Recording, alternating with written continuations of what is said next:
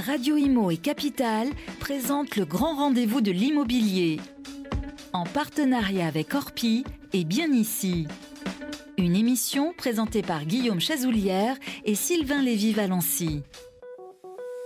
Eh bien, bonjour à toutes et à tous. Merci d'être avec nous. Et voilà, nous sommes déjà, voilà, déjà en octobre pour ce 32e numéro du grand rendez-vous de l'immobilier que nous allons euh, consacrer entièrement aujourd'hui au marché locatif et aux 39 millions, et oui, 39 millions de locataires qui peuplent notre pays, mon cher Guillaume. Oui, tout à fait, Sylvain. Bonjour. Comment ça va, Guillaume Ça va pour ce deuxième numéro de l'année. Quatrième saison. Voilà, quatrième saison, 32e numéro, on part très fort. Donc oui, pour faire le point sur l'évolution des loyers, des marchés qui se détendent et de ceux qui, au contraire, restent euh, difficiles d'accès, on va le dire comme ça, pour les locataires, nous aurons aujourd'hui le plaisir d'accueillir, donc pour ce 32e numéro, Monsieur Jean-Michel Canison, qui est le président de Clameur. pour ceux qui ne connaissent pas, Clameur, on peut le présenter comme un regroupement de professionnels qui produit ni plus ni moins que l'observatoire de référence sur, euh, pour le marché locatif. Donc euh, bonjour Monsieur Camison. Bonjour, Monsieur Chazolier. Et d'ailleurs, j'ajoute en outre, si vous permettez, Jean-Michel Camison, que vous êtes également euh, président de l'association Pluriance, qui regroupe les 12 plus gros opérateurs français hein, euh, de l'immobilier. 13, 13 avec l'arrivée d'Orpi l'année dernière. Avec quelle euh, part de marché importante hein Oui, souvent on parle de 40 à 45% du marché intermédiaire. Oui, c'est pas mal. Voilà, c'est pas mal. Et je précise aussi que vous êtes président du groupe Docher. Oui, oui, D'ailleurs, c'est ma première fonction. Hein. Voilà, c'est d'ailleurs votre première, votre première fonction. On est ravis d'être avec vous. Merci. Au programme de ce numéro d'octobre, euh, votre séquence, ça vous concerne. Je sais que ça, vous, votre séquence euh, préférée, hein, qu'on aime bien, Guillaume, qu'on avait revu d'ailleurs, puisqu'on l'a élargi avec trois séquences avocat, notaire, agent immobilier, toujours très pratico-pratique, qui répondent à vos questions. D'ailleurs, ces questions, vous les posez chaque mois dans le, dans le club Facebook euh, géré par Capital et les, Guillaume, bien sûr, le club des proprios. Voilà, c'est le numéro 32 du grand rendez-vous de l'immobilier. Ça commence maintenant. Le grand rendez-vous de l'immobilier, le grand témoin. Alors, comme je vous le disais précédemment, avec ce numéro d'octobre, Jean-Michel Camison, président de Clameur, de Pluriance et du groupe Docher, euh, pour ceux qui ne vous connaissent pas. Alors, Clameur, c'est un regroupement donc de professionnels, c'est l'observatoire euh, de référence sur le marché locatif. On va prendre avec vous, si vous voulez bien, la température du marché en cette quasi fin d'année 2021 qui s'annonce plutôt pas mal, la, fin de l'année, en termes de résultats. Euh, cher Jean-Michel, comme de coutume, je vais laisser, comme on le fait à chaque avec mon complice Guillaume Chazoulière qui va poser la première question. Je voudrais juste compléter ce que vous venez de dire, Sylvain. Euh, Clameur est une association qui regroupe effectivement des professionnels, mais pas que, car au sein de Clameur, nous avons également l'UNPI, l'Union nationale des propriétaires immobiliers. Qui syndicat. Euh, qui regroupe. Euh, c'est un, une association. je ne sais pas si c'est un syndicat. Non, non, c'est pas un syndicat. L'UNPI, ce sont les, propriétaires. C'est ça, ce sont les, propriétaires, privés. Donc il n'y a mm. pas que des, que, des, professionnels. C'est sûr que le gros du flux de données locatives vient des professionnels, mais pas que. Merci pour cette précision, Guillaume. Merci pour cette précision. Donc, rebonjour, Monsieur Camison. Euh, oui, effectivement, on va commencer par une question simple.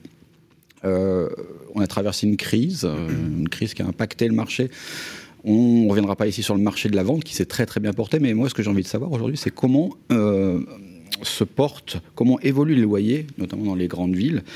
Euh, est-ce que la crise, justement, qu'on a traversée, a poussé certains propriétaires, on peut le penser, à revoir leurs prétentions à la baisse sur certains marchés locaux Ou, pas. Ou pas. Ou pas, oui. Mmh. Euh, l'analyse qui a été faite sur euh, les deux dernières années, hein, puisqu'en fait on, s'est focalisé sur euh, les données qui, partent de fin 2019 jusqu'à T2 2021, donc tout récemment on a essayé d'être le plus large possible. On se rend compte que non, il y a eu en fait très peu d'évolution pendant la crise. Je vais, vous donner quelques chiffres histoire de poser le, le, cadre. D'abord France entière, c'est important d'avoir un référentiel sur la France entière. Sur la France entière, globalement, les loyers ont augmenté sur les deux dernières années d'1,68% pour les appartements, un petit peu moins pour les maisons. Ce qui est important de voir, c'est pas uniquement l'augmentation du loyer ou la valeur qu'on lui donne, mais c'est comment, euh, comment euh, ce marché euh, bouge. Mhm. Parce qu'en fait, sur le, sur le marché locatif, le plus important, c'est plutôt le flux que le stock. Hein, c'est bien, c'est bien le, rythme auquel sortent les locataires et rentrent les locataires qui donne le rythme du marché locatif plutôt que le stock, même si le stock évidemment est une constante euh, très importante et, euh, qui, est un petit peu malmenée et qui le sera à mon avis encore un petit peu plus avec la, rénovation énergétique. Ce qu'on peut dire globalement, c'est qu'on a une tendance à l'allongement de la durée des baux. Donc ça veut dire qu'on a une mobilité qui est un petit peu en retrait. C'est léger, hein, on n'est pas sur des, on pas sur des, des, chiffres très importants, mais globalement, euh, on peut dire que sur les, cinq dernières années, on a gagné euh, six mois. Donc c'est-à-dire que le locataire moyen en France reste six mois de plus dans son, logement. logement. Voilà, ça c'est sur les cinq dernières années. Et, et c'est exactement pareil depuis 2020. Donc en fait, il n'y a pas eu d'effet Covid. Enfin, il n'y a pas eu d'effet de Covid. En tous les cas, sur la durée des baux, on a ce, cette petite augmentation de la durée moyenne de, de euh, du, du, bail. Euh, un, un, élément qui est important aussi, c'est la durée de commercialisation. Ça montre euh, soit que le marché est dur, hein, et on parle de marché tendu, c'est le cas pour, la plupart des grandes villes. Euh, c'est un indice qui est important. C'est à combien de temps va rester une annonce avant de trouver euh, son locataire. Et euh, en moyenne sur deux ans, euh, une très très très légère baisse. On a gagné deux jours. C'est-à-dire qu'en gros, sur les deux dernières, deux dernières années, euh, il faut deux jours de moins à un bien pour trouver son locataire. Voilà pour des tendances, on va dire, très larges de fond. Donc, euh, on, ce qu'on peut dire globalement, c'est qu'il n'y a pas de tendance de fond. En, que... en fait, le marché de la location se porte extrêmement bien. Je dirais pas ça. C'est vrai que souvent on le, compare, au marché de la transaction qui, lui, a été effectivement très, très, très dynamique. Mais j'y vois, moi, plutôt un, effet de bascule, un effet de, euh, passage de l'un vers l'autre. Euh, et on, réabordera le sujet avec l'encadrement des loyers. Le parc locatif privé est en constante régression depuis maintenant 15 ans. Régression, c'est-à-dire C'est-à-dire que chaque année, on a un petit peu moins de biens à, à louer sur le marché locatif que l'année d'avant. Donc euh, chaque année, on a un petit peu d'attrition. Alors c'est faible, hein, bien sûr, on est, sur des, on est sur des pourcentages qui sont de l'ordre de 0,5, 1%. Euh, mais quand même, c'est une tendance de fond, et surtout, c'est une tendance de fond depuis longtemps. Hein, bah, depuis sur, les, 15 ans. sur les 15, 15, sur les 15 dernières, dernières années, a... le parc locatif. Donc si je prends le chiffre, il y a 15 ans, hum il y a 15% de volume en moins. Oui, c'est à peu près ça, effectivement. Sur Donc les, les marchés tendus continuent à se tendre. Oui, ah c'est oui. effectivement ça. Les grandes villes, donc il n'y a pas d'effet, on en reparlera peut-être tout à l'heure, mais l'effet crise, là, où les gens partent des villes, oui, oui, oui, alors, ça ne libère pas des logements, alors, ça ne détend on, pas les le, marchés, comme par On ne le constate pas encore. Est-ce qu'on est qu le constatera dans les, dans les mois ou dans les années qui viennent Je ne sais pas. Euh, c'est évident qu'il y a un effet Covid sur la transaction. Ça, c'est sûr. Ça, on l'a vu. Ça, on l'a vu et on a bien vu que. Les euh, gens qui partent, qui vont acheter ailleurs. C'est ça, c'est-à-dire que le marché parisien n'est pas spécialement hyper euh, costaud. Hein, oui, oui, mais par contre, le marché, les marchés régionaux et on sont. sort de la métropole, quoi. ah oui, du... clairement. Et, clairement. Donc, et, et, on aurait pu penser effectivement ouais. qu'on aurait un effet sur la location. On va le voir au travers d'exemples de grandes métropoles. C'est pas flagrant. Il hein, n'y a pas, y a pas un, soit un boom, soit un effondrement du marché locatif en région. Euh, on aurait pu penser que, mais je pense que euh, le premier réflexe qu'ont eu les Français euh, post-Covid, ça a été d'acheter et peut-être pas de louer. Donc, précisément, est-ce qu'on peut avoir des exemples d'évolution de loyer sur les villes et les grandes villes, les villes moyennes si Bien vous sûr, c'est assez disparate. Hein.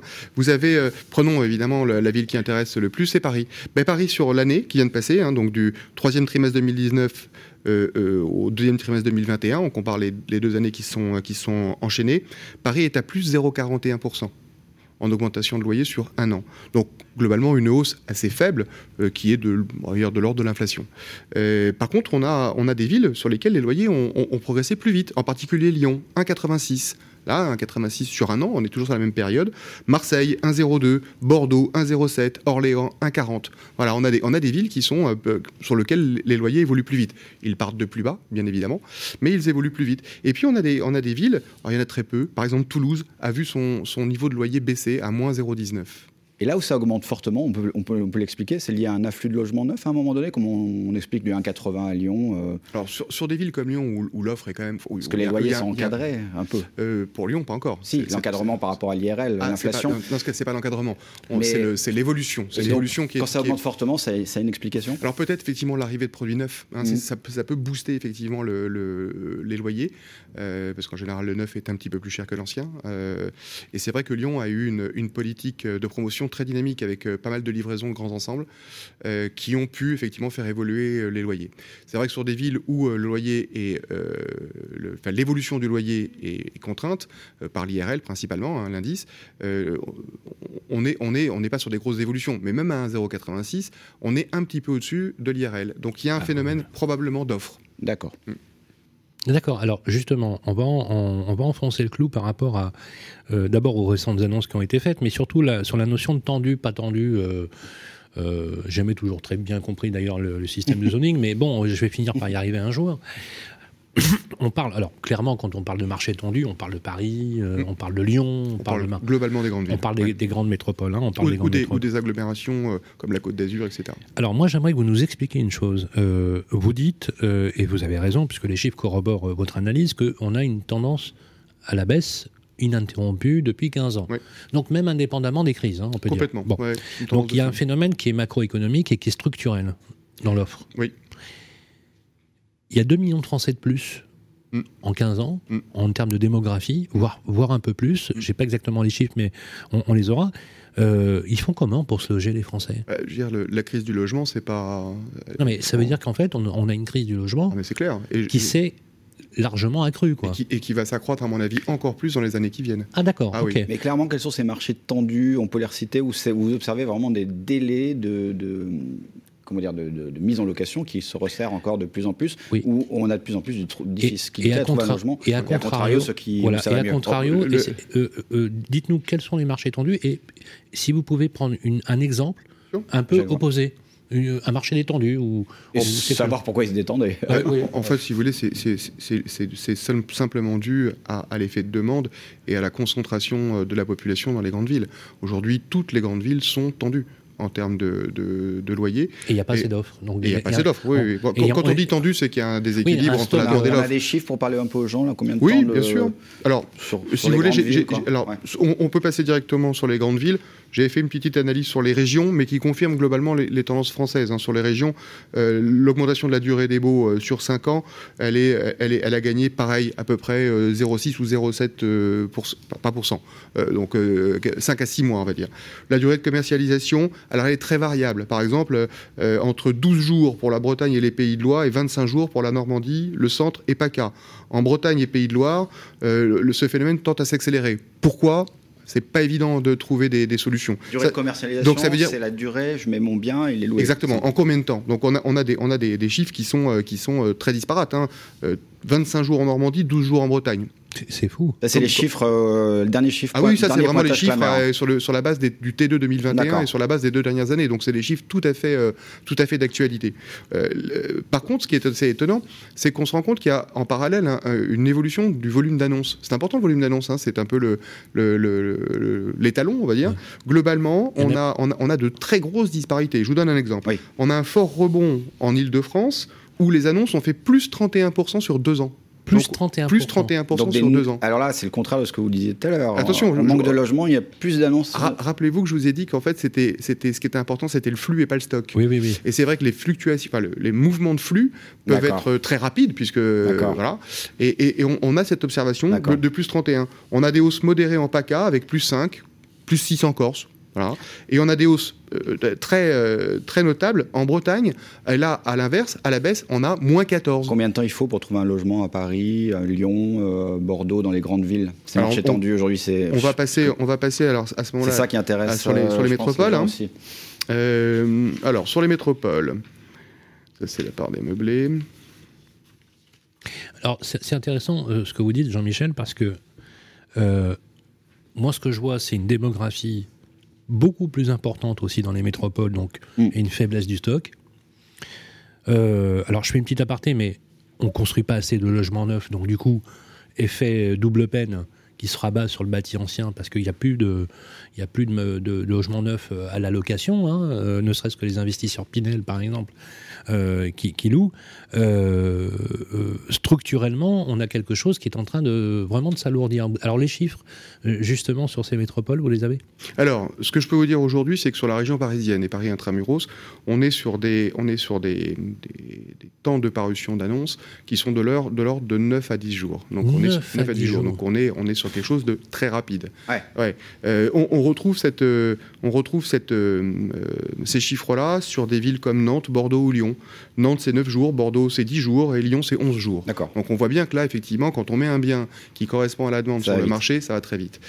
A, contrario, et, c'est assez étonnant, on va retrouver des villes avec des, délais de commercialisation qui sont très longs. Nice, on pourrait se dire, Nice, ah euh, nice c'est 30 jours. 30 jours ouais. Alors, là, on ne sait pas pourquoi. Eh ben, il y a forcément, à mon avis, une corrélation entre le prix qui est demandé et le, délai de commercialisation. 30 jours pour Nice. 30 jours pour Nice. Rouen, 28 jours, Orléans, 26 jours. Voilà. Donc après, c'est vrai que c'est pas évident de faire la différence entre un marché qui n'a pas de demande et un marché sur lequel il peut y avoir un déséquilibre assez fort entre, on va dire, ce que recherche le locataire et les prix proposés. Et à Nice, là, les loyers, ils baissent du coup? Non, à Nice, alors, à Nice, les loyers sont déjà hauts. Donc euh, ils ah ne baissent pas. Euh, ils sont relativement stables avec des progressions de l'ordre de 0,5 à 0,6% par an. Donc on voit bien qu'il y a un effet en fait sur le pouvoir d'achat de ceux qui accèdent à la location, et ça on peut l'identifier par l'allongement des durées. Oui, je pense que le, ce critère d'allongement de, de, la durée de commercialisation est assez parlant. Euh, il montre bien soit euh, le fait que l'offre est tellement rare que dès qu'il y a un produit qui est mis en, location, bah, il est très très vite loué, Paris en est évidemment l'exemple. Hein. Et dans, des régions, on a, alors que ce sont des régions qui sont demandées, Nice est une ville plutôt dynamique. Hein, bah oui, avec un emploi. Mais, pourquoi, pourquoi on, a un, on a un délai aussi important? Alors, on a une faiblesse des, offres, c'est sûr. Donc, on pourrait penser qu'une offre émise bah, parte vite. Eh bien, c'est pas le cas. C'est 30 jours, c'est quasiment un des records. Hein, sur, euh, Peut-être une ville plus de propriétaires. alors, c'est peut-être une ville plus de propriétaires et puis probablement des loyers qui sont assez élevés, donc euh, difficile de loger les gens. Une question de, encore la crise. On n'a pas beaucoup parlé des villes moyennes. Alors, les villes, alors les, villes, moyennes, euh, typiquement, alors, je, prends justement, euh, vous avez parlé d'Orléans. Oui. Mm. Donc, en, fait, c'est intéressant parce que, en fait, Nice a exactement le même délai qu'Orléans, trois fois plus euh, que Paris. Quoi. Paris, 10 jours, 28 jours euh, à Orléans, par exemple. est-ce que, c'est, est, que ces villes, qu'on appellerait les villes moyennes, mm. hein, ou les villes alentours qui talonnent un peu les grandes métropoles, est-ce qu'elles ont tiré leur épingle du jeu ou pas? C'est impossible à dire aujourd'hui, en, tous les, cas, en tous les, cas, sur les, loyers, c'est clair. Même, je dirais plus, parce qu'on dit qu'il y a un nouvel afflux de population sur ces villes, donc on sait si ça a un impact sur le marché ah bah, Ça a un impact sur la, sur la transaction, on l'a bien vu. Non, mais, sur, non mais sur la location. Sur la location, aujourd'hui, c'est impossible à dire. on, ne voit pas, on ne voit pas dans les chiffres d'impact, d'impact, euh, on va dire, d'impact visible, d'impact sensible. on est vraiment sur des, évolutions qui sont, euh, qui sont en dessous d'un ou 2%. Donc on est il, faudrait attendre, il faudrait attendre, si on veut faire une analyse un peu cohérente, il faudrait attendre fin 2022. Oui, je pense que fin 2022, on devrait avoir un petit peu plus. C'est pas évident pour autant que ça bouge. Hein. Euh, on se rend compte quand même que le marché locatif, euh, il, est d'une stabilité absolument incroyable hein, euh, sur les Alors justement, euh, avant cela, Guillaume, si vous voulez bien, parce qu'on a un, petit micro un, un, petit truc, je voudrais qu'on écoute. On vous savez, Jean-Michel, le, concept de cette émission, c'est de donner la parole aux particuliers, et cette émission, elle est conçue pour les particuliers avec nos confrères de Capital. Et on est allé dans la rue et on a posé la question sur justement l'allocation et ce que ça suggère. Vous verrez, c'est des réponses très intéressantes. Je vous propose qu'on l'écoute. Selon vous, est-il préférable d'acheter ou de rester locataire de son logement? Idéalement, j'aimerais acheter parce que c'est vrai que la location, ça rend, enfin, j'ai l'impression d'être dans un statut un peu précaire où, euh, je, ne capitalise pas, quoi. Mais en même temps, bah là, je suis étudiante et euh, je suis au tout début de ma vie professionnelle et je pense que je pourrais pas euh, accéder à un logement en accès, à l'achat d'ici un petit moment, quoi payer des loyers tous les mois, euh, bah, je vais dire, c'est comme si on ouvrait la fenêtre et puis. Euh, donc euh, il est préférable d'acheter parce qu'au bout d'un certain temps, c'est quand même. le, logement vous appartient et ça vous fait un capital pour racheter après. Le premier achat que j'ai fait, je devais avoir 22 ans. Et donc bah, je me suis constitué un, capital de cette manière-là. J'ai eu des périodes où j'ai loué et bon, j'ai vite, je suis vite reparti sur l'achat. Il est préférable d'acheter à Paris, surtout quand on est jeune. Euh, c'est le moment parce qu'on a plein de possibilités pour pouvoir acheter. Et c'est beaucoup plus compliqué maintenant d'avoir euh, une location. Euh, alors que d'avoir un crédit pour un achat immobilier, c'est beaucoup plus facile, c'est beaucoup plus abordable pour nous aujourd'hui. Par rapport à l'expérience de mes parents, je vois que fait, ils auraient dû acheter plutôt que de rester en location durant toutes ces années. Selon moi, en tout cas mon expérience personnelle a fait que je suis restée locataire depuis toujours, euh, parce que ça m'a permis de rester libre, tout simplement. J'ai vécu à Paris, j'ai vécu à Annecy, maintenant j'habite en région parisienne et c'est un style de vie qui me convient bien de pouvoir rester euh, très libre de mes mouvements. Pour moi, il vaut mieux acheter parce qu'il est plus intéressant de financer une acquisition qu'en fait payer un loyer qui ne reste pas pour soi.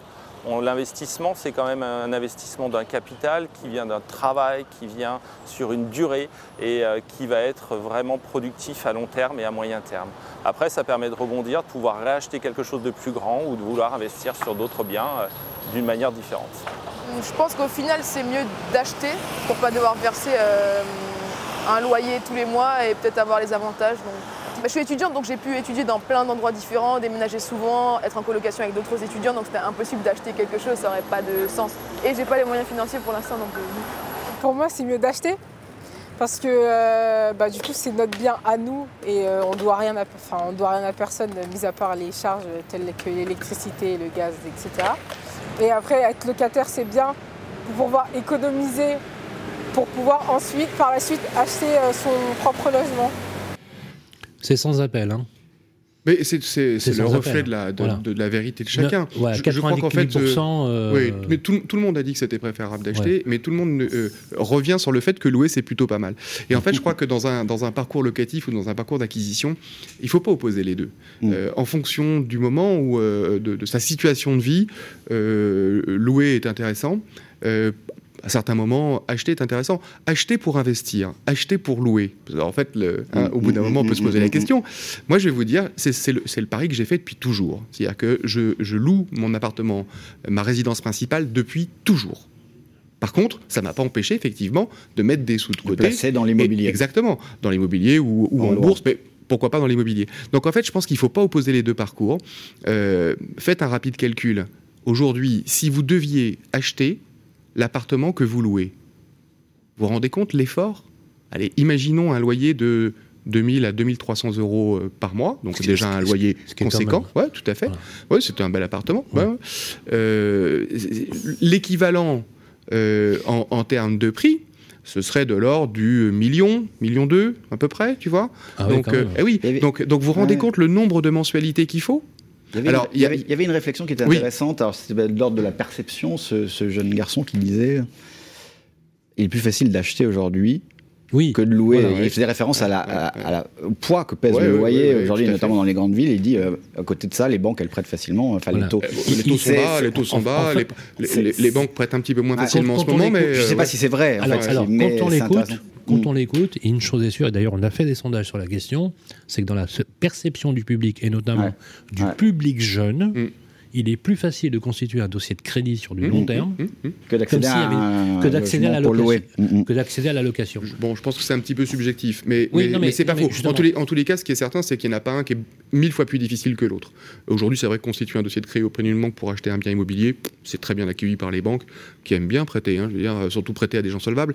Euh, le, le, loyer, c'est vrai qu'il faut le sortir tous les mois, mais le rapport entre le prix du produit, euh, le prix de l'appartement et le loyer, euh, en fait, il est très conséquent. D'ailleurs, on l'a entendu. Euh, il y a une, jeune femme qui disait Bah oui, c'est peut-être mieux d'acheter, mais de toute façon, moi, euh, j'ai pu bouger, j'ai fait mes études partout, elle partout. Elle est libre. Mmh. Et je crois que le loyer, quand on raisonne en termes, ou la location, quand on, terme, quand on raisonne en termes de mobilité professionnelle, c'est hyper important. Donc aujourd'hui, euh, je pense qu'il ne faut pas opposer les deux. Je sais que Sarkozy l'avait fait à une époque en disant il faut qu'on ait une France, de, propriétaires. Ben, moi, je ne suis pas d'accord avec ça. Mmh. Je pense qu'il faut qu'on ait une France avec des gens bien logés, qui soient propriétaires ou locataires ça correspond peut-être à un moment donné à euh, un désir plutôt qu'un autre. Merci euh, Jean-Michel Camison, mais ce que vous dites est intéressant parce qu'en fait on est dans l'usage hmm. plutôt que dans la, dans la propriété, c'est une tendance qui est, réelle. Euh, je, restez avec nous si vous voulez bien pour la deuxième partie de notre entretien puisqu'on va aborder effectivement les éléments un peu plus structurants justement pour l'observatoire. Hein. En plus vous avez une technologie et une technique, c'est l'approche des beaux, hein. hmm. l'approche des beaux, mais indépendamment des annonces que vous intégrez aussi dans Alors, votre c'est bien, bien deux bases différentes Hein. C'est ça qui, est très important, c'est que euh, Clameur est le sub-observatoire de loyer qui base ses études sur les baux, hein, des baux en cours ou des baux signés, donc le stock ou le flux, le, ce qui est signé dans l'année ou ce qui est toujours en cours.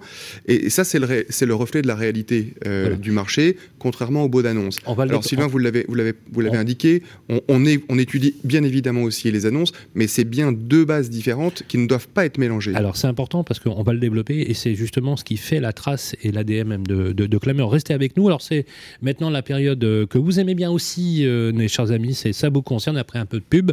Ça vous concerne, première partie, tout de suite après. Le grand rendez-vous de l'immobilier, ça vous concerne. Eh bien, ça vous concerne euh, la période que vous avez le plus aussi, chers amis qui nous écoutez, puisque Non, chaque mois vous écrivez. Noël qu'on aime le plus. Pardon C'est Noël la période qu'on Oui, aime. oui. Oui, je vous le dis. parce que- Voilà, euh, Vincent, vous avez. Bonjour, bonjour, je suis là. Vous- Non mais euh, Vincent, forme, là, Vincent, là. Vincent, vous avez le sens de l'humour aujourd'hui. Oui. On se disait avec, Il est en euh, forme aujourd'hui.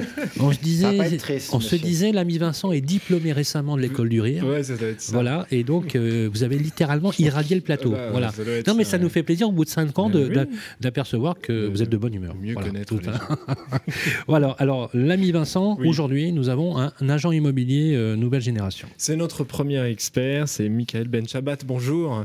Bonjour Vincent. Fondateur de meilleurbien.com. On a des questions pour vous que les auditeurs du Grand Rendez-vous nous ont posées sur le groupe Facebook Le Club des Proprios. Véronique, c'est la première question. Elle va accueillir un nouveau locataire. Son DPE, diagnostic de performance énergétique, date de 2020. Est-il encore valable aujourd'hui Alors oui, Véronique va avoir beaucoup de chance parce qu'il est encore valable. Les lois sur le, sur le DPE, euh, ch- ah oui, oui, elles changent énormément et très souvent euh, actuellement. Mais c'est vrai que les, la dernière loi en date euh, dit que tous les DPE euh, qui ont été réalisés euh, entre le 1er janvier 2018 et le 31 décembre 2021 seront valables jusqu'en 2024, jusqu'au 31 décembre 2024. Donc Véronique pourra utiliser le même DPE pour son locataire. Voilà, elle n'aura pas à le renouveler. Et je vais juste préciser, si toutefois il y avait besoin de le, de le mettre à jour, les diagnostiqueurs jouent le jeu et ils vous le mettent à jour très facilement. Et, et si elle vendait, ce serait pareil? Pareil, c'est pareil.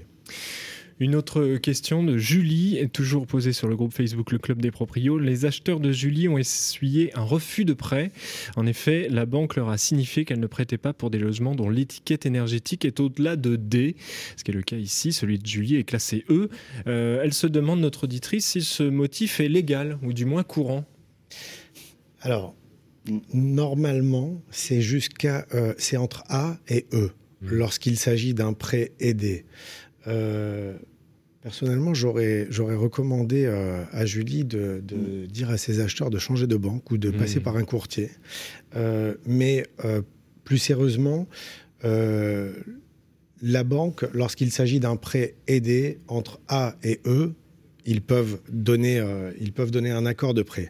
Après, même si on va au-delà et que le logement est classé F ou G, il suffit dans ce cas-là que l'acquéreur euh, présente un devis par un professionnel pour la réalisation de travaux qui vont permettre d'améliorer les performances énergétiques de ce, de ce bien, qui vont le ramener au maximum à une lettre E et auquel cas la banque peut financer. Mais je pense que je je trouve que cette réponse est un peu euh, la réponse du banquier est un peu un peu limite. Oui, parce que vous dites les prêts aidés, mais légalement, enfin, il n'y a pas de. On est d'accord. hein, Oui, après, tout à c'est fait. juste qu'elle n'a pas envie de prêter. Exactement. mais- Je pense qu'elle doit mais- avoir une autre raison, mais euh, mais après euh, voilà. Non, mais pas forcément, pas forcément. On a vu des banques aujourd'hui réviser euh, en extra-financier euh, des normes, notamment euh, énergétiques. Ça, c'est c'est quelque chose qui se développe de plus en plus. Ceci dit, entre nous, dire à notre ami euh, qui vous a posé la question, euh, faites les travaux. De toute Oui, façon, ça va, améliorer, façon. ça va améliorer votre confort, Ouais. ça va vous faire euh, économiser. Et en plus, vous avez maintenant le prêt avance mutation qui permet de financer le reste à charge lorsque, par exemple, elle a des aides comme la prime rénov ou ce genre de choses. Tout à fait, mais ça n'a pas l'air d'être courant, de toute façon. Alors ça arrive, ça arrive. Ah, ça arrive quand Non, même. mais ces oui. attitudes de banque, euh, oui, sur ce genre de. Non, moi je, je, je- je suis assez surpris. D'accord. Et euh, je suis assez surpris parce que normalement, il- il- si c'était au-delà de E, oui, pour un logement Ouais. classé F ou G, Ouais. c'est un peu plus fréquent. Mais là, en l'occurrence, c'est pas le cas. Donc c'est pour ça que je suis un peu étonné. Oui, bah, c'est- comme quoi, il faut s'étonner de rien parce qu'il arrive tout sur le club des proprios. On enchaîne. Vous posez vos questions. Merci beaucoup, euh, Michael Benchabat, meilleurbien.com. À très Merci bientôt. à vous. Merci à à vous. très bientôt. Merci. À tout à l'heure avec notre experte avocate. Absolument. Ganaël Saussens qui est avec nous. Le grand rendez-vous de l'immobilier, l'édito de David Benbassa. Pour ce 32e numéro, comme d'habitude, nous sommes avec David Benbassa, directeur général de Bien Ici. Salut David. Bonjour Sylvain, bonjour Guillaume. De, de quoi allez-vous nous parler aujourd'hui pour votre édito? Je vais rester dans la thématique du jour, vous parler euh, de manière un peu plus précise de la location meublée et de faire un focus, un état des lieux sur un an après où en est la location meublée. J'étais venu vous en parler l'année dernière à peu près à la même date. Alors effectivement, on se souvient, en mai 2020, crise sanitaire, plus de touristes, notamment à Paris et en France du manière générale, et on a vu se retourner sur le marché les logements réservés à la location de touristique de courte durée. Donc ça a eu un impact important sur des volumes d'annonces en location meublée, sur bien ici évidemment, mais sur l'ensemble euh, du marché et du territoire. Alors avec la réouverture des agences, nous ce que l'on a vu, c'est que le volume d'annonces de meublé a diffusé, a progressé de plus de 50% par rapport à la moyenne des mois précédents. Donc il y a eu un, vrai impact. En cette rentrée de 2021, où est-ce qu'on en est? Bah, Finalement, le logement meublé aujourd'hui, c'est 15 à 18% de l'offre de location d'appartements ou de maisons en France, mais c'est 3 points de plus que l'année dernière, donc c'est pas négligeable. Alors évidemment, 20% de cette offre de location meublée, bah, finalement, elle est sur Paris. Je vous ferai tout à l'heure un petit détail du top 5 de ces villes, mais Paris remporte la palme de la part de location meublée. Alors le constat, c'est que on le voit, il y a une baisse de l'offre de location depuis 2019 en France, mais la situation est différente pour la location meublée où on constate une évolution de 5% de cette offre en 2021 par rapport au deuxième semestre 2020. Donc augmentation du volume. Une autre différence, bah, c'est la rotation euh, plus rapide des annonces de location meublée par rapport à la location vide. Ça, c'est relativement compréhensible. Mais aussi la part des nouvelles annonces de l'offre diffusée est supérieure de 10 points par rapport à la location vide. Ça donne un petit peu un effet dynamique au marché euh, et qui existe sur le meublé. Alors par contre, on constate le même écart en 2021 qu'en 2020 sur le délai de diffusion des annonces. Ça, c'est un élément qu'on regarde de près. La part des annonces meublées qui sortent du marché en moins de 30 jours, bah, elle est 5% euh, plus importante pour la location meublée que pour la location classique. Alors on comprend, hein, évidemment, dans ce contexte où euh, les touristes sont absents du territoire, ils sont en train de revenir, mais ils sont quand même pas nombreux et les règles de location peut-être un peu plus restrictives, bah, que les bailleurs euh, se soient tournés vers la location meublée et qu'ils y restent un petit peu. Il n'y a pas eu cet effet boomerang où ils sont venus sur la location meublée, ils sont repartis, ils sont quand même restés sur ce marché-là. Euh, alors c'est assez compréhensible, hein, avec des durées de location peut-être plus courtes qui permettent de profiter de son bien euh, de manière plus rapide. Le loyer fixé est plus élevé, on constate des évolutions, enfin une augmentation, en tout cas des différences de l'ordre de 15% pour le meublé. Un intérêt fiscal puisqu'on va pouvoir intégrer euh, les meubles dans le calcul de l'amortissement des biens, et puis peut-être moins de situations d'impayés euh, sur ces locations de courte durée. Si on regarde la recherche de logement maintenant, sur les courbes et la saisonnalité euh, des recherches, bah effectivement c'est assez similaire. Il y a peut-être un pic un petit peu plus important à l'été, mais ça, ça vient de la recherche étudiante, et ça c'est très marqué. Mais par contre, par rapport à 2020, on a les mêmes différences de volume sur les consultations par annonce et le nombre de contacts par annonce, eh ben, c'est au bénéfice de la location meublée qui génère 25% de plus que la location classique. Ça, on le voit bien effectivement dans les évolutions euh, de contacts sur le site bien ici notamment. Si on regarde l'utilisation des critères meublés dans les recherches immobilières, ça, c'est relativement nouveau et ça progresse toujours un peu en 2021. Si on regarde la, part des utilisateurs qui utilisent maintenant ce critère euh, meublé dans les recherches, bah, il a progressé de 10% par rapport à l'année 2020. Donc ça, c'est un critère que l'on regarde effectivement de près aussi. Si on regarde maintenant la demande, figurez-vous que de janvier à août 2021, on a tout simplement fait et même dépassé le volume de contacts meublés que l'on a fait sur toute l'année 2020. Donc c'est euh, un type de produit qui est extrêmement recherché. Alors c'est lié effectivement à l'augmentation du volume, mais le pic d'activité qu'on a enregistré à l'été 2021, puisque c'est le pic des demandes, bah, il est 25% plus important que celui de 2020. Donc une vraie tendance sur, sur le meublé. Alors évidemment, quand on cherche à s'installer rapidement, quand il y a un changement familial, un changement professionnel, c'est assez facile d'aller vers le meublé et, on peut utiliser euh, l'expression que euh, on a juste à poser ses valises dans ces locations meublées. C'est un peu ça l'idée. Est-ce que le télétravail va apporter une tendance supplémentaire sur l'usage euh, de ces logements meublés versus l'achat? Ça, c'est un peu tôt pour le dire, mais on va regarder ça de près. Je vous parlais des villes au démarrage de cette chronique. Encore cette année, le top 5 des villes finalement change pas beaucoup euh, et il représente un tiers des locations, des localités recherchées pour la recherche euh, de, meublés. On y retrouve Paris, bah bien évidemment, numéro 1, Lyon, Montpellier, Marseille et Toulouse qui finissent ce top 5. Et ça, il n'y a pas d'évolution depuis sur 2021 versus 2020. C'est toujours les grandes villes et c'est toujours là où il y a le plus d'offres. Il n'y a pas eu d'irruption de villes moyennes hein, dans, le, dans, le top 5. Hein. Non, pas du tout. Pas du tout. C'est pas ce qu'on a vu. en résumé, si je résume l'intérêt de ces locations meublées, bah, finalement, elles sont de plus en plus présentes sur le marché de, la location, euh, presque 20% maintenant, je le disais au début. Les biens trouvent rapidement preneur, ou en tout cas génèrent beaucoup de contacts euh, auprès des professionnels de l'immobilier. Euh, et puis, c'est un succès particulièrement marqué, bah, évidemment, dans les grandes villes françaises où il y a beaucoup d'offres. Merci beaucoup. Voilà, très intéressant votre édito. David Benbassa, directeur général de Mienici. Vous restez avec nous, David, puisque c'est l'heure de votre Focusimo. Le grand rendez-vous de l'immobilier, Focus, marché de l'IMO, par David Benbassa. Eh bien, vous êtes toujours dans votre 32e numéro. Et oui, 32e numéro du grand rendez-vous de l'immobilier, c'est l'heure du focus de David Benbassa. Vous êtes toujours avec nous, David.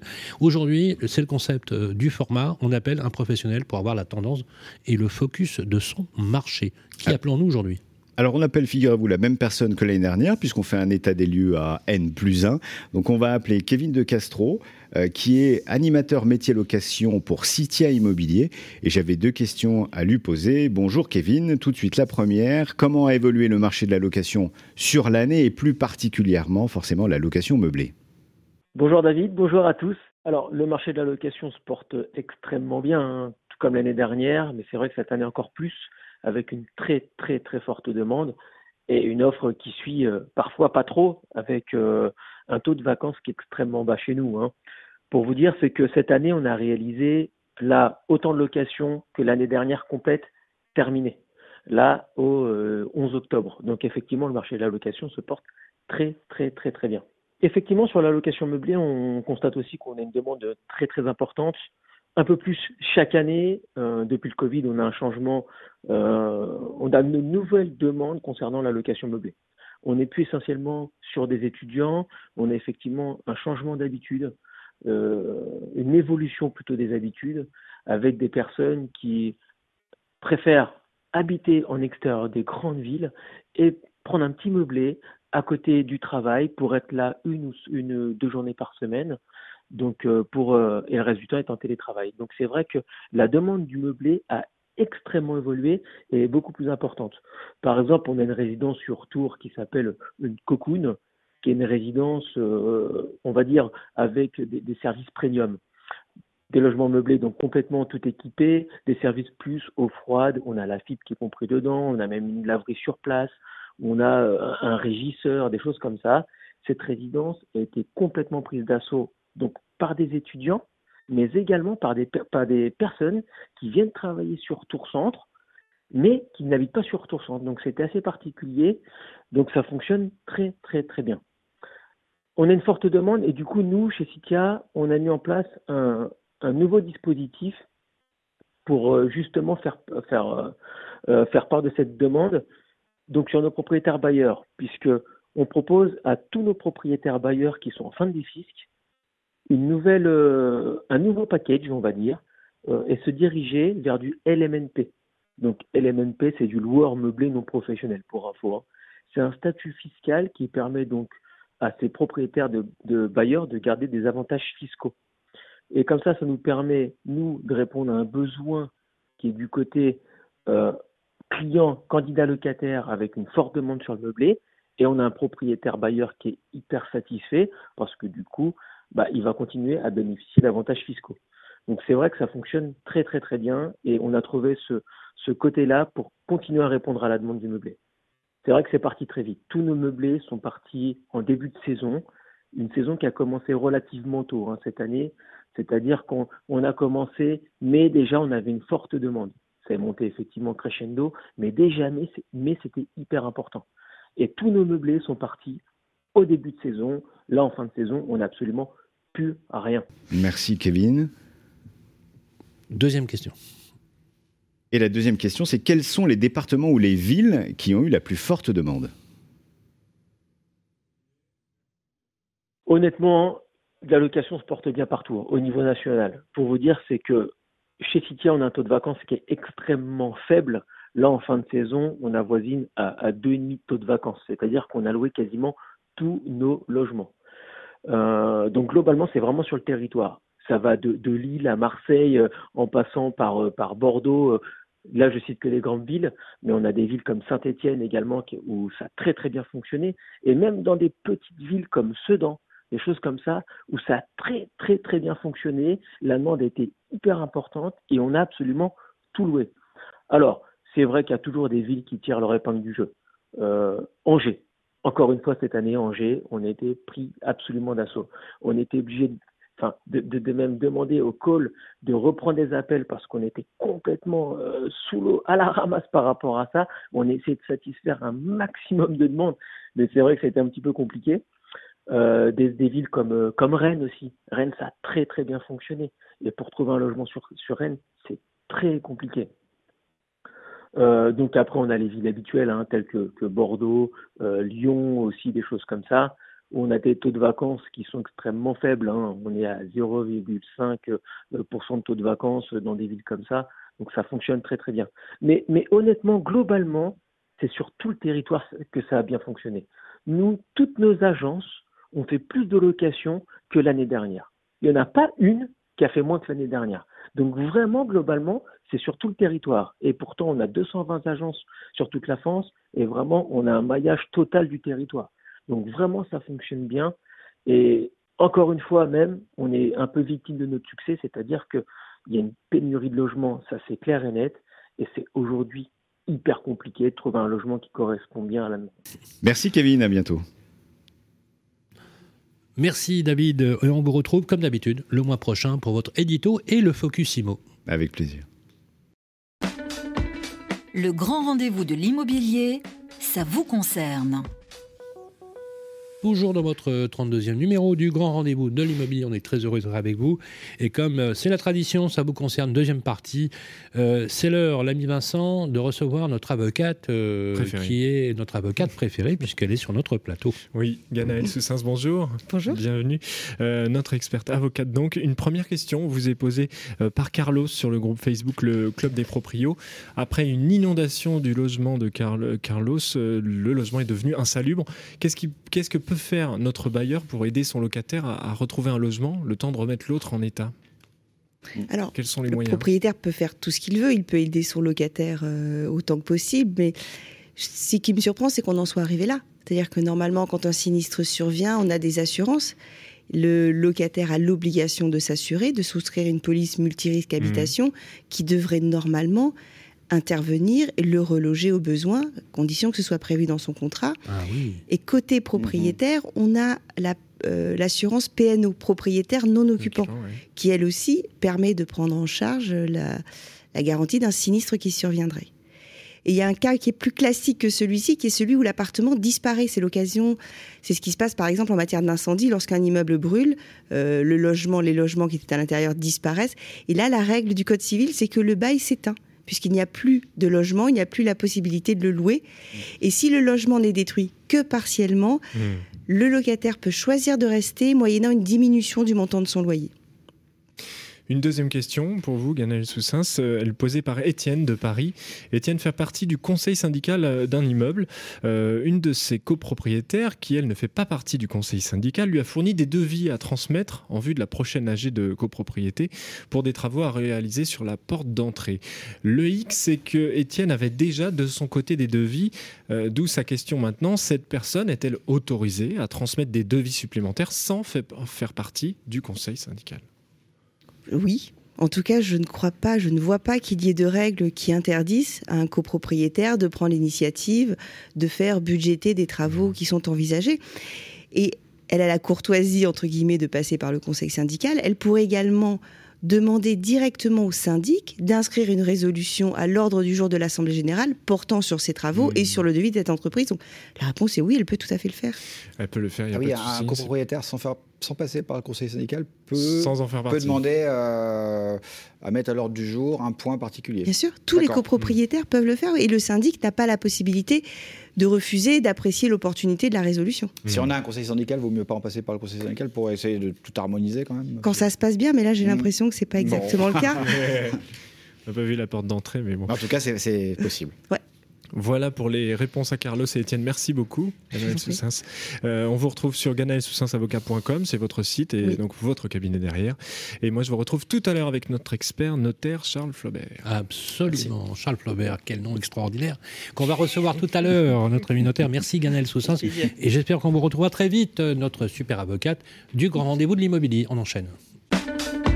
Le grand rendez-vous de l'immobilier revient dans un instant. Vous et moi, on se connaît bien. On se voit tous les jours. Vous pouvez trouver que j'ai du charme, que je suis un peu démodé ou trop isolé. Je suis capable de faire rêver comme d'empêcher de dormir. Mais même quand je ne suis pas là, on parle de moi. Et s'il arrive que l'on me quitte, c'est toujours bon de me retrouver. De m'avoir, tout simplement. Je suis l'ancien, l'actuel, le prochain. Je suis le bien, celui que vous voulez acheter, vendre, louer ou faire gérer. Orpi, des femmes et des hommes pour votre bien. Harold se sent bien ici. Il y a une bonne boulangerie. C'est bien ici. Il est à 5 minutes de l'école, 20 minutes de son travail. C'est bien ici. Et il adore nager. C'est bien ici. C'est sur bienici.com qu'Harold a eu son coup de cœur. Eh, c'est bien ici. Pour une recherche immobilière innovante, par vite quartier et temps de trajet. Bienici.com, la meilleure façon de trouver son futur logement.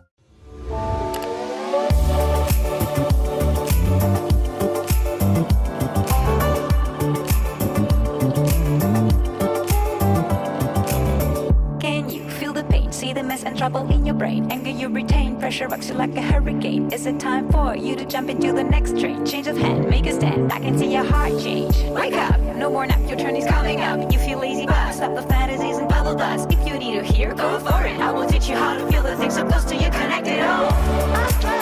Every day is a miracle. Connect back with the people. Le grand rendez-vous de l'immobilier, le grand témoin. Le grand témoin, deuxième partie, avec euh, le président de l'Observatoire Clameur, président de Pluriance et du groupe Daucher, Jean-Michel Camison, toujours avec nous. Comment ça va, Jean-Michel? Ça va très bien, Sylvain, merci. Voilà, vous êtes dans ce 32e numéro euh, du grand rendez-vous de l'immobilier. Alors, On va désormais parler de quelque chose qui fait grincer les dents des professionnels, l'encadrement des loyers. Je vous laisse la parole, mon cher Guillaume, pour la première question. Oui, une étude euh, que vous avez menée, qu'on, je crois qu'on révèle au- aujourd'hui Oui, avec Radio. Imo et Capital. C'est un scoop. voilà.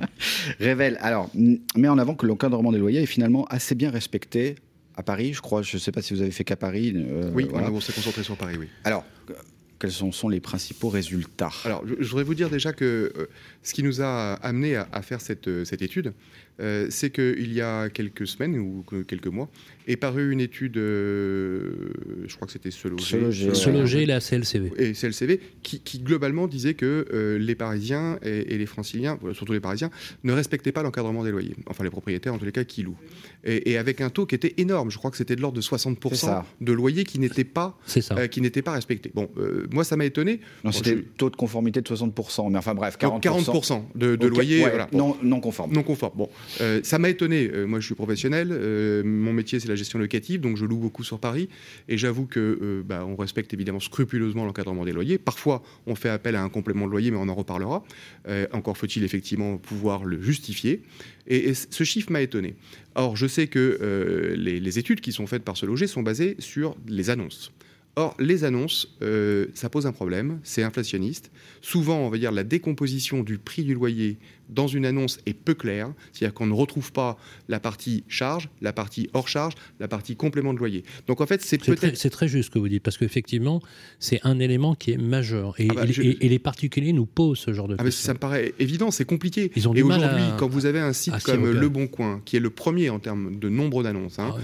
qui globalement euh, ne met que des loyers toutes charges, enfin charges comprises, comment voulez-vous derrière analyser l'évolution d'un loyer ou le respect euh, de l'encadrement, puisque le montant des charges, il est évidemment variable. Prenez un immeuble avec un chauffage collectif, vous avez votre partie chauffage qui est dans votre loyer, hein, il fait partie de vos charges. Prenez un immeuble avec euh, euh, des, des radiateurs individuels ou des chaudières gaz individuels, il n'est pas dans Et vos charges. l'encadrement des loyers, c'est le loyer hors charge. Bien sûr, voilà. on ne, on ne- Non, on c'est ne important peut, de le on ne répéter, peut- parce que- bien sûr, on ne peut comparer que des Et loyers donc hors vous, charge. vous n'êtes pas arrivé à ce résultat alors? Nous, on est beaucoup, on Alors. est beaucoup moins que ça. hein. Euh, globalement, aujourd'hui, on arrive à 20%. 20%. 20%. Donc, on est quasiment deux fois moins que ce qui Ouais. était annoncé par le projet 20% sur la base des baux. D'annonces non conformes, Alors, ça? non conforme, je ne je, je Ouais, dirais pas ça. Je veux dire, effectivement, 20% d'annonces qui sont au-dessus du loyer médian majoré.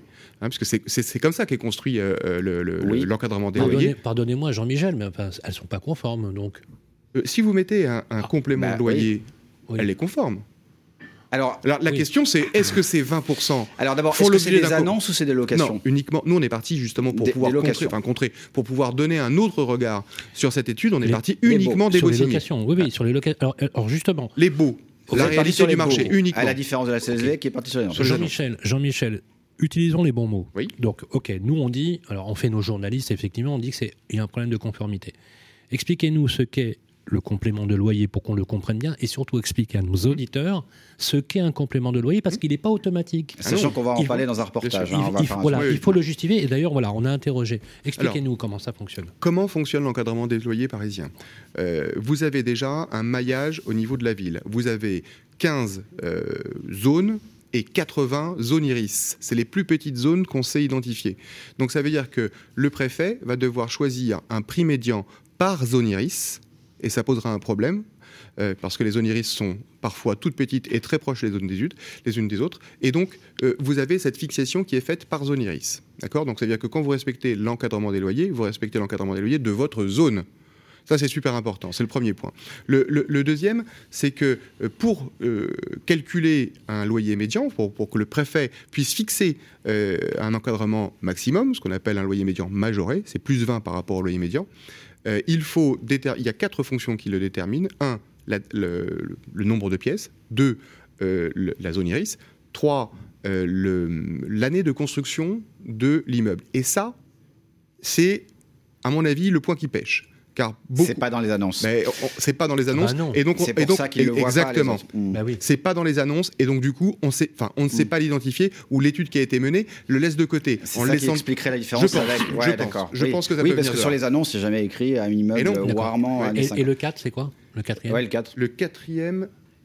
Oui, meublé, non meublé. Donc la typologie, Oui. du, la typologie du Sachant bien. que les meublés sont encadrés. hein. Alors les meublés sont encadrés au Non, même titre que les le non meublés. le grand Par contre, en général, euh, c'est plus 10 par rapport au loyer médian. plus 10. Voilà.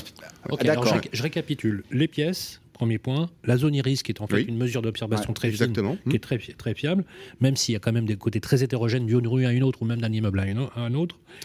L'année, l'année de construction de l'immeuble Oui. et la typologie meublé non meublé. Meublé, non meublé. Et pour Clameur, 20% des baux aujourd'hui, et non pas 40%, 20% des baux sont hors des clous. donc, pratique des loyers Qui sont au-dessus du lo- 20% au-dessus du loyer médian. Majoré. 20%, euh, Oui, oui, ça. ça. 20% au-dessus du loyer médian auto- autorisé. Exactement. Euh, Alors, c'est c'est- c'est et- 20%. Et, pour vous, c'est essentiellement. euh, Je pense qu'il y a beaucoup de compléments de loyer. Et puis après, il, il peut y oui. avoir effectivement, il peut y avoir effectivement bah, des propriétaires qui. qui Alors, on va un vous poser un certain nombre. On va poursuivre, on va poursuivre cet élément pour continuer votre analyse. Je vous propose que on écoute le reportage Voilà. de la- Mhm. qui a été fait euh, par notre ami Guillaume, euh, où, il est- où vous êtes allé interroger l'association de la CLCV sur un point très précis de l'encadrement des ce- loyers, la possibilité donnée aux bailleurs d'aller au-delà des plafonds fixés par la loi. En demandant un complément de loyer, on est en- dans le cœur de ce qu'on vient d'expliquer. Je vous propose qu'on écoute. Réaction ensuite. La réglementation sur l'encadrement des loyers permet à certains propriétaires de s'affranchir des plafonds en pratiquant ce que l'on appelle des compléments de loyer. De quoi s'agit-il? Sur Paris, on a un mécanisme consistant à plafonner les loyers, de sorte qu'un arrêté préfectoral va fixer les valeurs plafond, en quelque sorte, d'un bien au regard de ses caractéristiques, notamment le nombre de pièces, sa localisation géographique, et puis également la période de construction de l'immeuble. Euh, toutefois, dans certains cas, il est possible pour le bailleur d'aller au-delà de ce plafond, cela grâce euh, au mécanisme qu'on appelle le complément de loyer.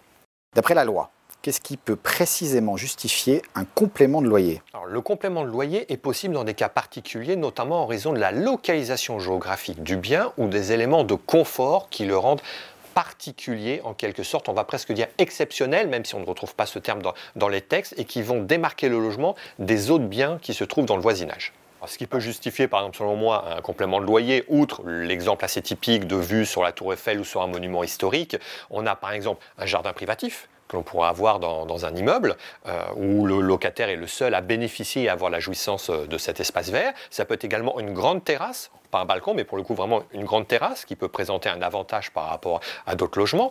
Donc ça peut être des éléments de, de luxe en quelque sorte, vraiment, ou de standing de l'immeuble lui-même, un immeuble qui pourrait être classé monument historique en tant que tel, ou un appartement avec de grands, de grands volumes, une belle hauteur sous plafond, des moulures, une cheminée. Euh, Donc ce type d'élément pourrait effectivement justifier un complément de loyer. De même, dans le cas d'une location meublée, on peut s'interroger si un mobilier de grande valeur, de bonne qualité, vraiment très luxueux, ne pourrait pas justifier, par exemple, un complément de loyer. En, revanche, effectivement, les textes sont clairs sur les points qui ne peuvent pas donner lieu à un complément de loyer. Et à titre d'exemple, on a lorsque euh, l'élément d'équipement ou lorsque le service donne lieu déjà au locataire au paiement de charges. Un exemple très simple, c'est l'ascenseur. Je ne peux pas pratiquer un complément de loyer parce au, motif qu'un ascenseur serait existant dans l'immeuble, parce que le locataire s'acquitte déjà des charges d'ascenseur. Pareil pour le gardien, euh, le locataire participe et supporte une partie euh, des charges de gardiennage au titre des charges de ses provisions mensuelles, donc on ne peut pas pratiquer un complément de loyer pour ce motif. Les litiges autour des compléments de loyer sont-ils nombreux aujourd'hui? Le complément de loyer dans la pratique voilà, donne souvent lieu à des litiges et des relations un peu difficiles entre le locataire et le bailleur. Alors parfois le bailleur euh, cherche utilise vraiment le complément de loyer comme une raison pour aller au-delà du maximum autorisé en sachant pertinemment que l'élément, l'argument n'est pas pertinent. Dans d'autres cas, il s'agit davantage de, maladresse. Euh, la maladresse, ça va être lorsque le bailleur estime que euh, voilà, j'ai une, euh, deux, trois stations de métro au pied de l'immeuble, ça peut justifier un complément de loyer parce que le locataire a un service, effectivement, dont le bailleur n'est pas à l'origine, mais un service en termes de mobilité euh, géographique et transport. Sauf que le quartier entier a le même service. Donc, de fait, ce logement ne se démarque pas des autres situés dans le, dans le voisinage. Là où c'est parfois plus vicieux, on sent vraiment qu'on on est sur une tentative de contournement, c'est lorsque, euh, on va dire par exemple que euh, j'ai remis le logement à neuf, j'ai refait euh, les travaux, donc je pratique un complément de loyer. Là, c'est totalement contestable parce qu'il ne faut pas oublier que la remise en état des lieux et la réalisation des travaux résultant de la vétusté incombe au bailleur, qu'il appartient à celui-ci de faire en sorte que le logement soit bien à même d'être loué et occupé par son locataire. On ne peut pas dire j'ai remis tout à neuf, je pratique un complément de loyer, parce que si on va jusqu'au bout de la logique, ça voudrait dire que tous les, les immeubles neufs pourraient se voir appliquer un complément de loyer et donc être déplafonnés en quelque sorte. Donc l'argument n'est pas valable. Parfois on trouve quand même des arguments assez, euh, atypiques. J'avais eu un cas par exemple où on était dans un, petit studio et euh, le bailleur avait justifié un complément de loyer parce qu'il y avait précisément des toilettes dans ce petit studio. Autre cas qui, donne lieu parfois à des compléments de loyer où c'est tout aussi euh, contestable, c'est par exemple un petit balcon filant. Donc on va comparer le petit balcon avec la terrasse qui elle pourrait légitimement donner lieu à un complément de loyer ou la présence d'une cave. Là encore, d'autant que ça peut être répercuté dans le cas du loyer ou, ou des charges. Que peut faire un locataire qui s'estime lésé pour obtenir gain de cause et donc une révision de son loyer? Pour un locataire qui souhaiterait contester l'application du complément de loyer, dans ce cas, il faut qu'il réagisse au plus vite et qu'il se rapproche de la commission départementale de conciliation. La saisine préalable de cette instance est obligatoire, sinon s'il conteste devant une autre juridiction, on pourrait lui reprocher de ne pas avoir respecté la, la procédure. Réaction? Ça vous inspire Monsieur Don Rodriguez Donc il a bien très défini ce que c'était que le bien. Et les exemples qu'il a pris sont tout à fait, euh, tout à fait Voilà, justes. il dit, il dit voilà, euh, pour, pour, la- pour faire court, euh, euh, le balcon filant, euh, ils en profitent euh, pour euh, rajouter un complément de loyer. Il y a une cave, parce que ce qui n'est pas évident, c'est qu'il n'y a pas toujours une cave associée au bien. Euh, ils, ils en profitent pour rajouter. euh. Et euh, troisième point qui est assez récurrent, c'est euh, le fait de faire des travaux qui résultent de la vétusté éventuellement de l'appartement, qui euh, leur permet d'être un, un prétexte pour euh, faire ce complément de loyer. Les travaux ne sont pas un prétexte à un complément de loyer.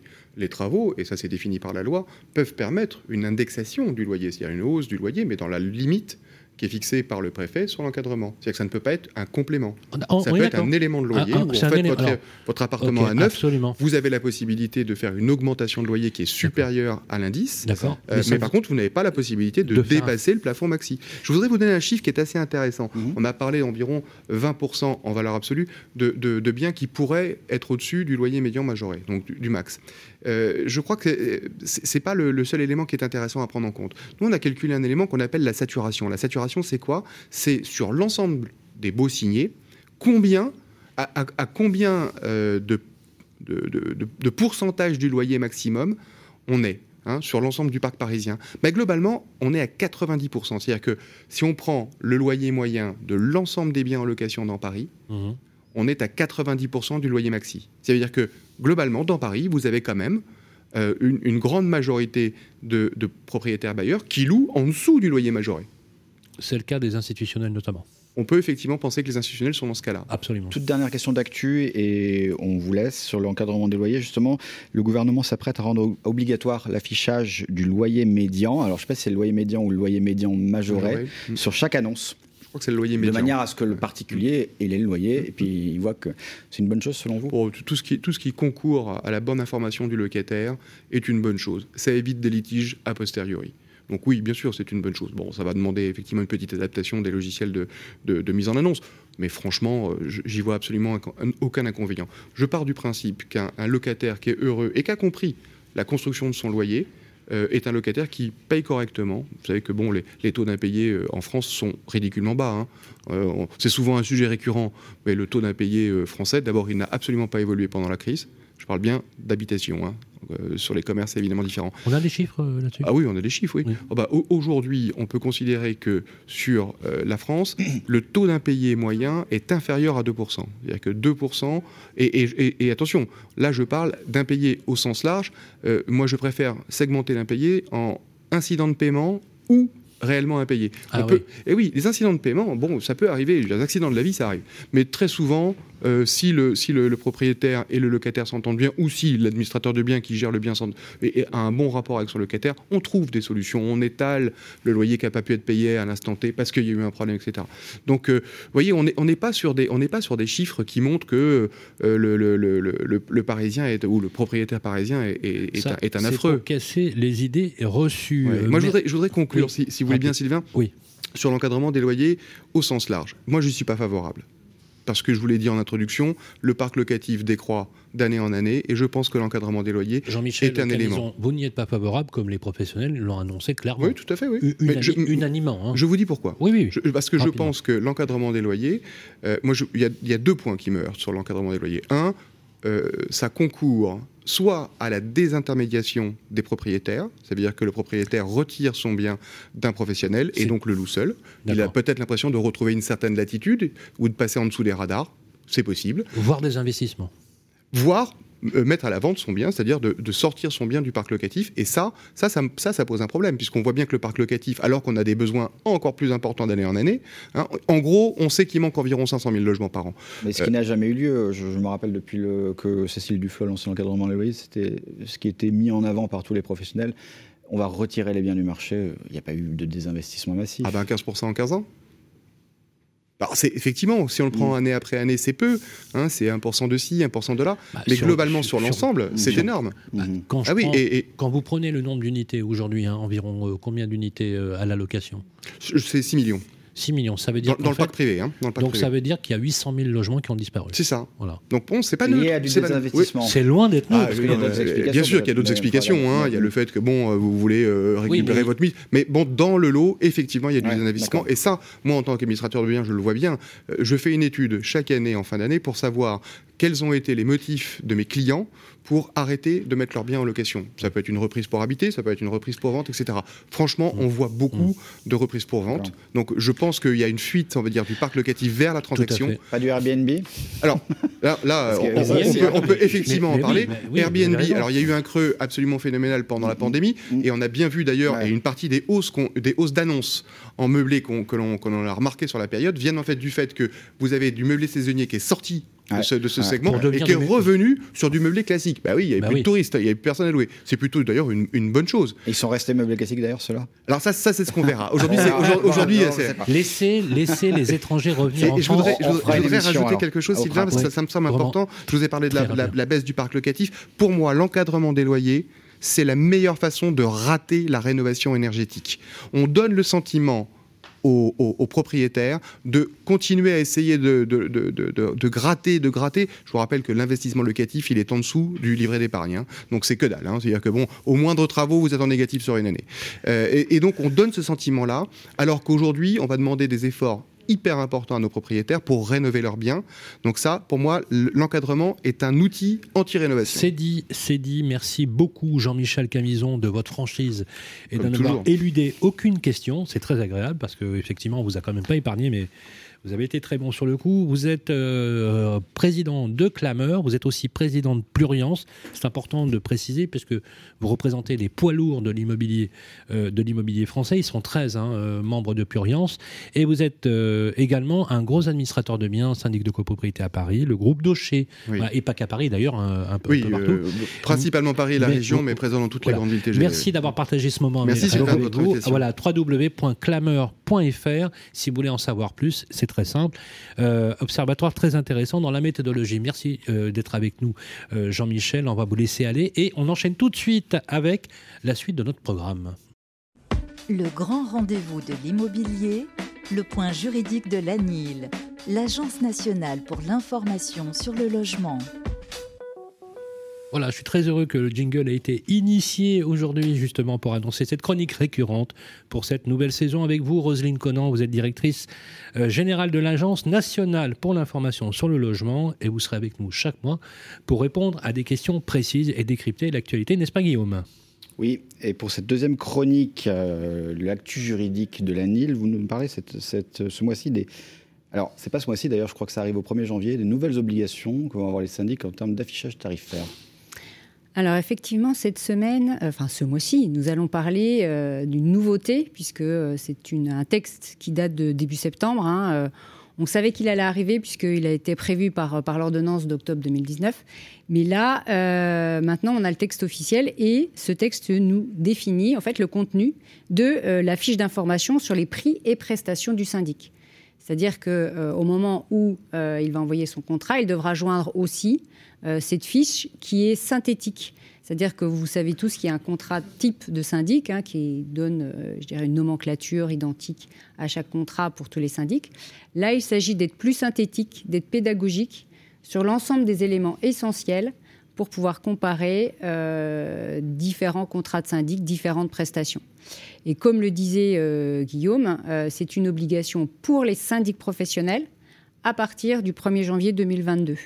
Ça veut dire que mon syndic, moi, je suis déjà copropriétaire, il va m'envoyer quelque chose pour me dire voilà, maintenant, euh, euh, toutes les prestations que je vous pratique, euh, c'est tel tarif, tel tarif. C'est plutôt le conseil syndical, non D'abord? Non, non, il va informer tous les, copropriétaires, hein, c'est-à-dire qu'il il fournira effectivement, alors en général c'est au moment où on renouvelle son, son mandat, mais il fournira les informations essentielles. alors des choses très simples hein, comme les horaires d'ouverture. il va reprendre effectivement à quoi, enfin le, le, montant de la prestation forfaitaire, détailler les prestations euh, sur mesure, donc les prestations spéciales qui sont facturables soit au temps, soit au forfait également.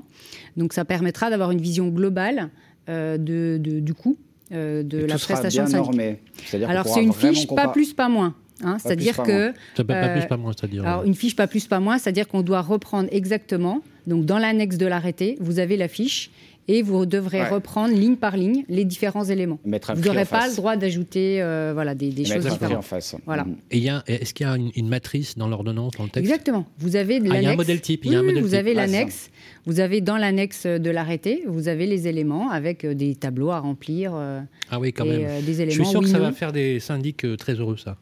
Alors, c'est ah, important pour comparer quand on change de syndic, mais encore une fois, je repose ma question est-ce que je vais recevoir moi, euh, parce que je ne suis pas censé être informé, à part si j'écoute Radio Imo Capital aujourd'hui, euh, qu'au euh, 1er décembre, au 1er janvier, j'ai une, tarification. Mais ce serait important qui, de manière proactive, tous les syndics alertent leur copro pour dire voilà, on a mis à jour nos tarifs. Ah enfin, Fiche d'information. Et ça, on va, on va, nous le dire, ils sont obligés de nous le dire, ils sont obligés de nous envoyer un courrier. Vous parlez de l'obligation d'information, effectivement. D'alerter, ouais, qu'il y, a cette fiche, parce que sinon elle peut traîner au fin fond d'un site intranet, et puis plus personne. Alors, Très juste, très juste. On a la enfin, le syndic euh, a la possibilité de créer donc euh, un, intranet où il va mettre à disposition l'ensemble des documents de la copropriété. On peut voter pour ne pas le mettre en place et le syndic devra euh, par un biais qu'il aura identifié, donc par courrier vraisemblablement, devoir identifier, informer mmh. donc mmh. l'ensemble des copropriétaires en, en, adressant cette fiche d'information. Mais s'il l'indexe dans... dans le PV de l'Assemblée, par exemple, c'est possible ou pas?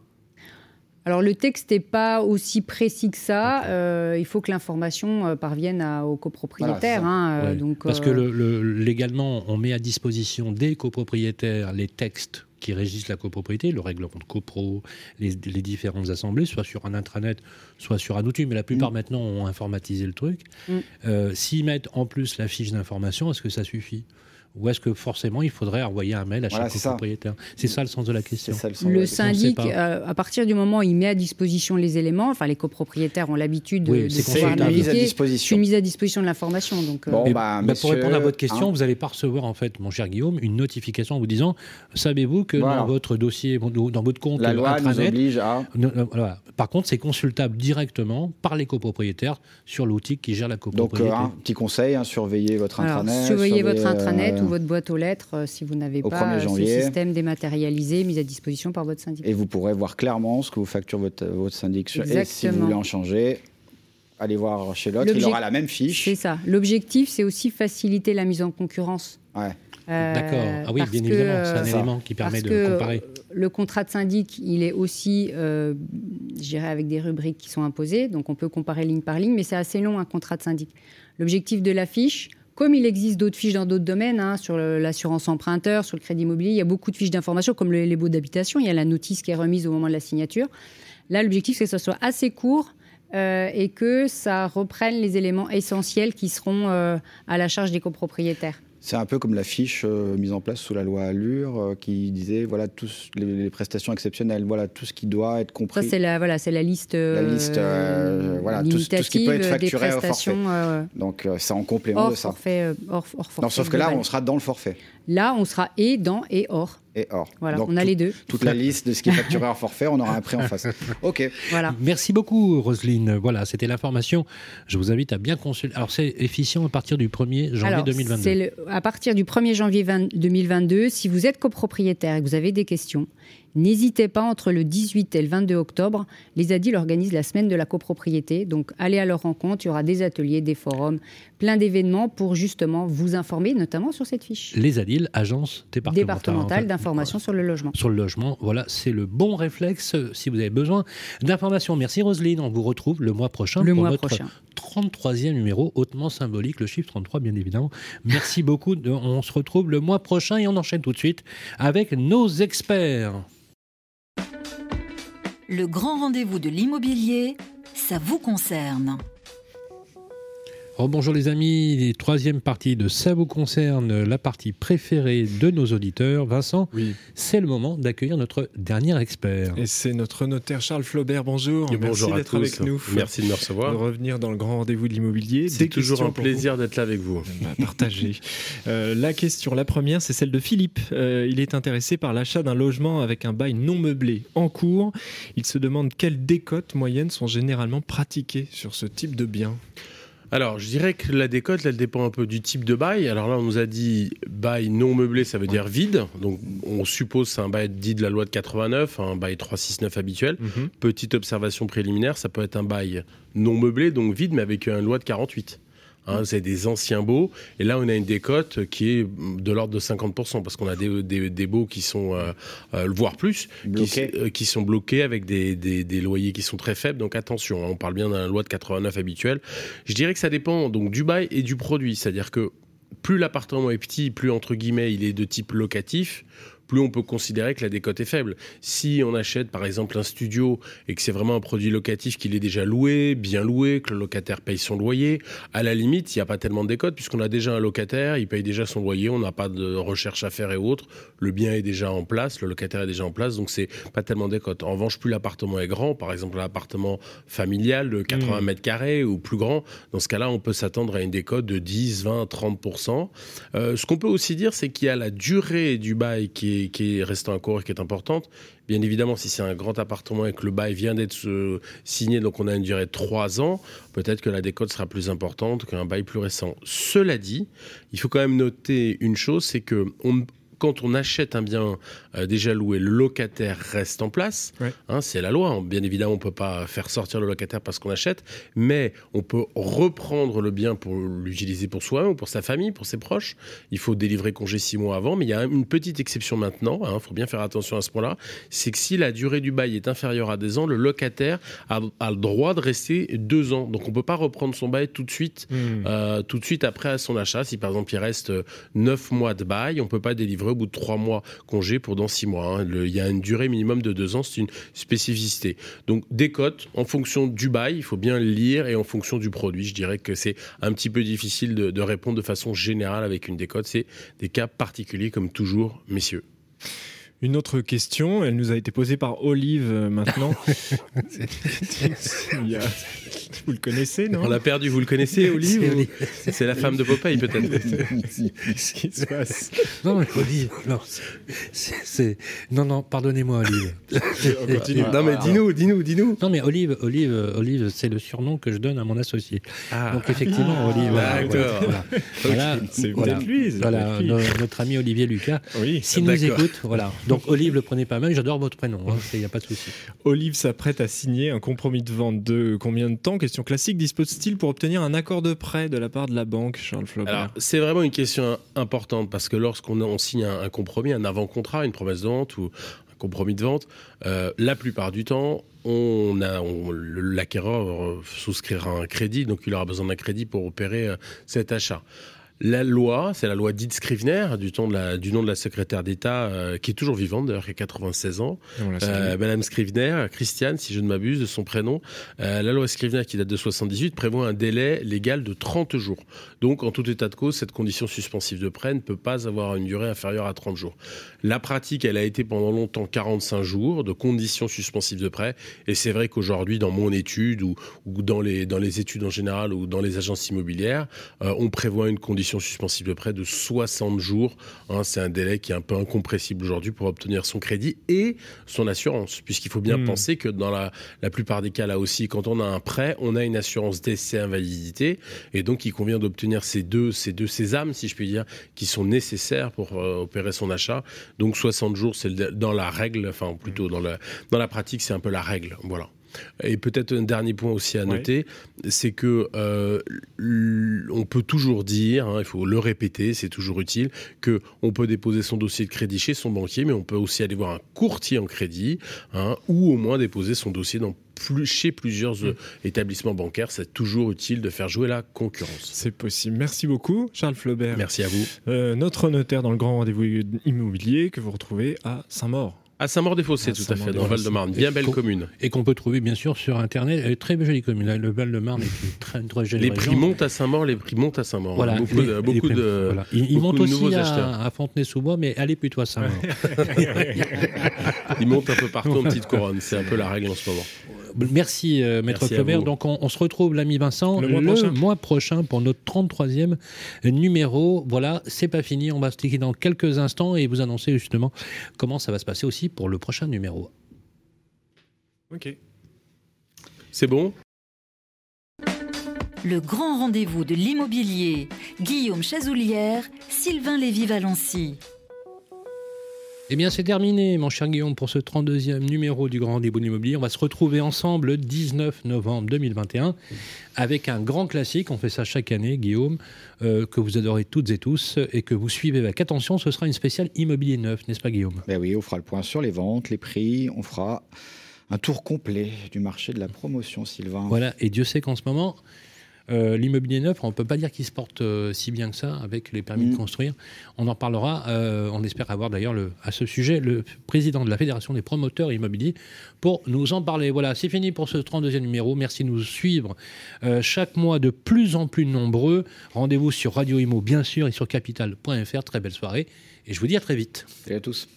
Radio Imo et Capital présentent le grand rendez-vous de l'immobilier en partenariat avec Orpi, 1250 agences immobilières partout, rien que pour vous.